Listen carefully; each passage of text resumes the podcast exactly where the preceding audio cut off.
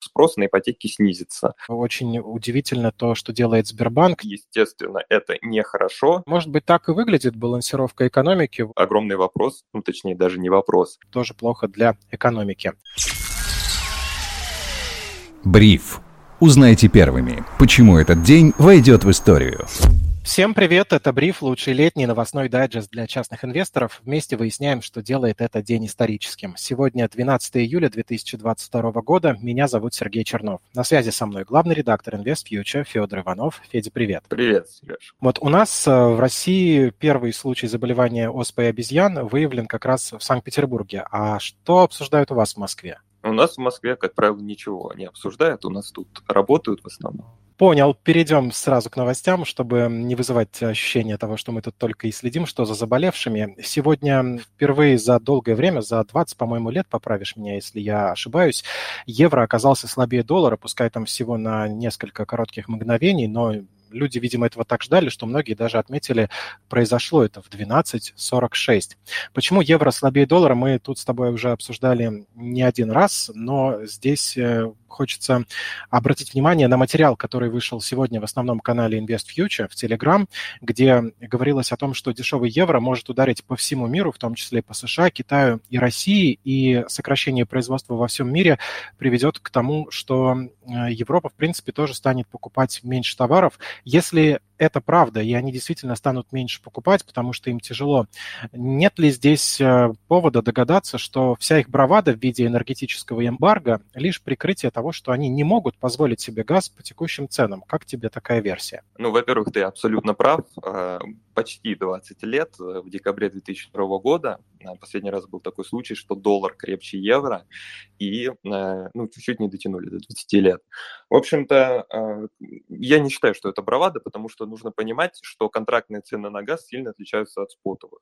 Э, Европа сейчас закупал газ по контрактным ценам, поэтому назвать это бравадой нельзя. Там абсолютно другая логика работает. Хотя, разумеется, высокие цены на газ сейчас э, повышают их для заключения новых контрактов. Это нужно понимать. Но э, в любом случае, я думаю, что общего отношения это не имеет к ситуации.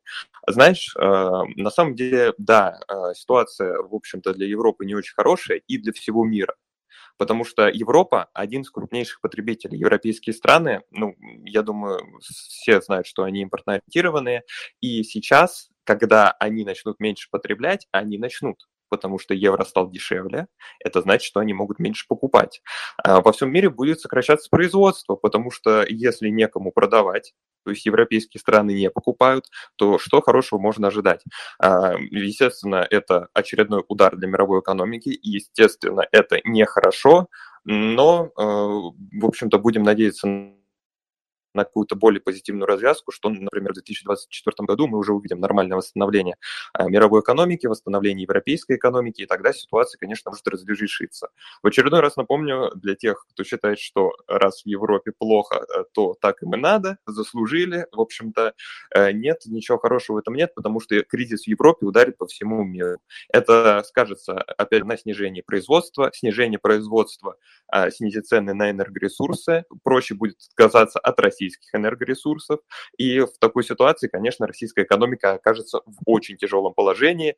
А, поэтому я, как э, житель России, буду надеяться, что в Европе не будет очень тяжелого кризиса. Да, не хотелось бы, чтобы эта цепочка запустилась. Вот кому точно уже вряд ли будет хорошо, как я понял из сегодняшних новостей, так это золотодобытчику Петропавловск, акции которого упали сначала на 35% э, после объявления делистинга с лондонской биржи, а потом э, были добиты новостями о том, что предлагается со временем снять с торгов акций на Мосбирже и еврооблигации текущего года. Какие варианты, Федь, есть в таком случае у компании, чего можно ожидать инвесторам? Понятно, что предсказать мы ничего не можем, но хотя бы как в таких случаях обычно разворачивается история вокруг эмитента? Откровенно говоря, инвесторам могу посоветовать смириться.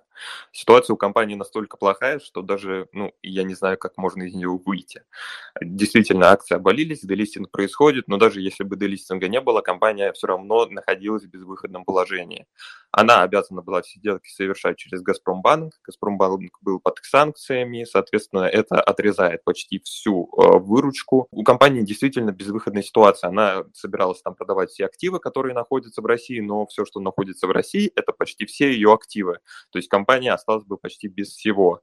А покупать с какими-то спекулятивными идеями, там, надеясь на отскок дохлой кошки, ну, попробуйте рискнуть своими деньгами. Ставить шорт, ну, тоже не знаю, потому что этот отскок дохлой кошки чисто на спекулятивных разгонах может случиться. Я просто рекомендовал бы держаться от этой компании подальше, потому что, ну, будущее у нее уже предрешено. Сейчас оно очень сложное, ну, как бы очень непрозрачное, даже у таких э, огромных компаний, как, у, как Polymetal, Полюс, а Петропавловск, ну, можно только э, сгрустнуть чуть-чуть. Хотя, опять же, компания не была лучшим представителем сектора, у нее были свои проблемы, там внутренние конфликты, вот эта история там с захватами э, в центре Москвы офиса, в общем-то, ну, терки менеджмента. Э, я думаю, что э, скорее всего, люди, которые в нее инвестировали, уже безвозвратно потеряли свои деньги. Опять же, надеяться на какие-то компенсации при распродаже активов, при распродаже имущества можно, но я бы, опять же, не рассчитывал, в первую очередь, все будет отдаваться должникам, а если имущество сейчас будет продаваться, оно, скорее всего, будет продаваться, то будет продаваться, разумеется, дисконтом. Угу. Ну, то есть э, можно вынести главную мысль о том, что нет вроде как у Петропавловска такого исхода, при котором акции останутся нетронутыми кредиторами и впоследствии могут быть э, как-то переконвертированы в акции другого эмитента, который, может быть, купит Петропавловск, снова как-то отрастут. В общем, надежд совсем-совсем мало, правильно? Ну, разумеется, всякое может быть, но в текущей ситуации более вероятно не покупка эмитента, потому что эмитент очень проблемный, и зачем кому-то нужна эта компания.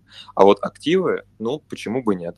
Хотя, опять же, покупателей сейчас будет сложно найти, потому что российское золото под санкциями, единственным, двумя единственными покупателями будут оставаться Центральный банк и физики, Э, насколько это широкий рынок, насколько это объемный рынок, огромный вопрос, ну, точнее, даже не вопрос. И э, в таких условиях, разумеется, активы будут распродаваться со скидкой, потому что золотодобывающая отрасль в России находится ну, большим вопросом, и у нее очень смутное будущее. Да уж, что и говорить, когда даже на квартиру, казалось бы, самый популярный, наверное, в стране актив, тоже трудно найти покупателя в это время. Личная такая моя история. По-моему, уже месяца три или четыре я пытаюсь продать, постоянно понижаю цену, никак не получается, но э, на этом фоне э, очень удивительно то, что делает Сбербанк. Сегодня сообщалось о том, что его клиенты пожаловались на повышение размера взноса по уже одобренным заявкам на ипотеку с диапазонов 15-20% до 35%. Теперь вот будь добр, внеси треть треть стоимости квартиры в банк, и тогда дадим тебе кредит. Юристы говорят, что все законно, но отмечают, что несколько негуманно по отношению к заемщикам. Здесь мне интересно, больше хорошего или плохого в этом видишь ты? Вроде бы, чем меньше дадут кредитов э, с низким первоначальным взносом, тем банк будет целее, тем меньше будет некачественных заемщиков. Но, с другой стороны, это же снижение выдачи кредитов и своего рода удар по застройщикам, которые, как мы помним, есть некая движущая сила для российской экономики. Как ты относишься к такой мере? Отношусь неоднозначно, наверное, потому что, ну, ты все проговорил. Э, тут э, палка о двух концах. С одной стороны, действительно, Сбербанк повышает э, собственную устойчивость. Устойчивость финансового сектора – это основа экономики. Тут, я думаю, это просто очевидно.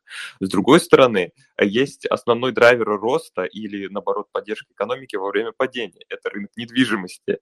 И, да, вот такая забавная новость получается, что они друг друг другу чуть-чуть противоречат, потому что Сбербанку нужна большая устойчивость, а, нужен ну, более надежные займы, более безрисковые займы, особенно в кризисное время. А я уже говорил о том, что ну, к концу года возрастет безработица, а, реальные доходы населения падают, и, разумеется, процент не, ну, неплатежеспособных клиентов повысится, процент рассрочек повысится. И Сбербанк, предвидя это, собирается ну, делать свой портфель кредитов надежнее.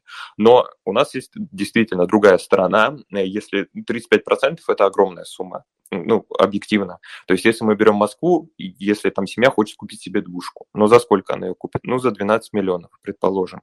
Эти, ну, 35% от 12 миллионов – это больше 4 миллионов рублей. 4 миллиона рублей для среднестатистического жителя России – это огромная неподъемная сумма. Нужно помнить, естественно, что Сбербанк не единственный банк, что сейчас есть застройщики, которые предлагают там дешевые ипотеки и не такие большие взносы. Но, в общем-то, да, Сбербанк так чуть-чуть э, подножку поставил рынку недвижимости. И э, тут э, на самом деле складывается такое небольшое впечатление о том, что сейчас действие, ну, мы можем же отнести Сбербанк к правительству, как ты считаешь? Ну, я думаю, что вполне себе можем признать э, определенную долю государственного участия. Ну вот складывается впечатление, что действия получаются не скоординированными, потому что приходит государство и делает все, чтобы рынок недвижимости рос, для того, чтобы застройщиков поддерживать, чтобы продолжать драйвить или хотя бы поддерживать экономику. С другой стороны, приходит Сбербанк, главный э, игрок банковском секторе, главный игрок финансового рынка, и наоборот, делает так, что спрос на ипотеки снизится. Э, это есть определенные противоречия и на самом деле, наверное, отражает э, неоднозначность и критичность ситуации, в которой мы сейчас находимся. Слушай, а может быть так и выглядит балансировка экономики? Вот э, сделали какие-то послабления для застройщиков, понизили ставку, понизили ставки по ипотеке, ввели льготную, увидели, что сектор это очень сильно поддержало, весы качнуло в другую сторону, сторону, вот вам грузик на другую половину весов, и э, Сбербанк вот такую историю вводит, будут смотреть, где эти весы замрут, и там и остановятся. Нет ли да, вполне возможно. Недавно же еще и новость была о том, что отменяют акцизы на жидкую сталь, а, и это сделано было в том числе для поддержки девелоперов, потому что у них чуть повысится маржа, чуть снизится себестоимость проектов, возможно, как раз-таки, да, вот это такой второй грузик для того, чтобы поддержать и банковскую отрасль. Будем только надеяться на то, что не мы тут придумываем умные объяснения всему происходящему, а что действительно есть какой-то план, который учитывает э, все, что необходимо учесть для того, чтобы наша экономика оставалась на плаву, была максимально устойчивой и развивалась. В конце перейдем к более легким новостям. Одна из них очень важная, между прочим, о том, что меньше чем через три недели команда Invest Future отправится в первый инвест-отпуск в Карелию с такими же, как вы, дорогие слушатели, желающими. Места еще есть, так что если тоже хотите поучаствовать и прикоснуться к насыщенной развлекательной программе, которая познакомит вас к живописной Карелии, хотите посетить мастер-классы от наших аналитиков, которые помогут вам стать гораздо профессиональнее в инвестициях, то, пожалуйста, присоединяйтесь по ссылке в описании подкаста. В поездке вы также сможете познакомиться с невероятными интересными людьми из разных регионов России. Просто приведете мысли в порядок, настроитесь на новый экономический цикл. Как известно, с сентября все всегда оживает. К этому мы еще привыкли со школы, и, мне кажется, взрослые тоже придерживаются этого цикла. Российское пиво под угрозой, об этом сегодня сообщали информагентства. Пивовары направили открытое письмо Владимиру Путину, где просят отказаться от планов введения обязательной маркировки своей продукции.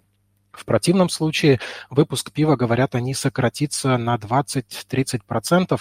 И здесь э, я сразу подумал, когда прочел эту новость, о том, что маркировка позволила бы избежать отравлений контрафактом и продукции низкого качества. И, по-моему, об этом стоит задуматься в текущей ситуации, когда возможные экономические проблемы могут привести к росту потребления алкоголя. И здесь я у тебя хотел спросить, что тебе известно о том, как э, нестабильная экономика влияет на увеличение людей, прибегающих к вредным привычкам. Ну, кажется логичным, с одной стороны, то, что вроде бы когда все плохо, когда у людей депрессия, они начинают пить, пить много.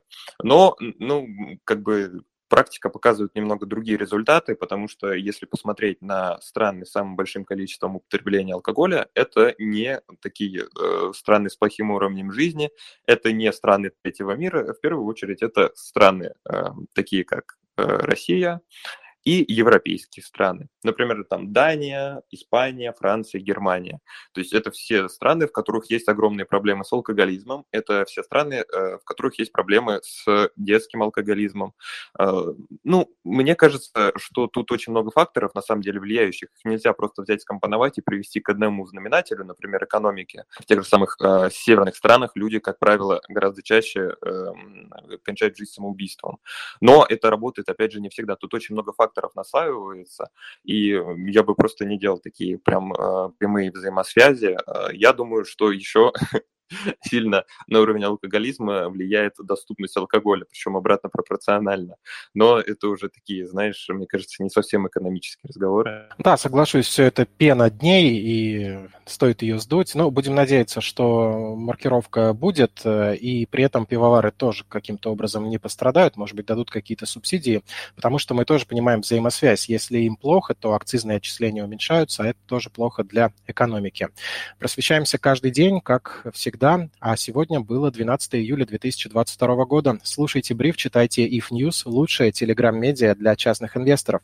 Сегодня со мной на связи был главный редактор InvestFuture и полный кавалер ордена за заслуги перед брифом Федор Иванов. Федь, спасибо тебе. Ну и, разумеется, Сергей Чернов, который очень любит и сочувствует пивоварам. Это всегда так. Отличного настроения. До завтра.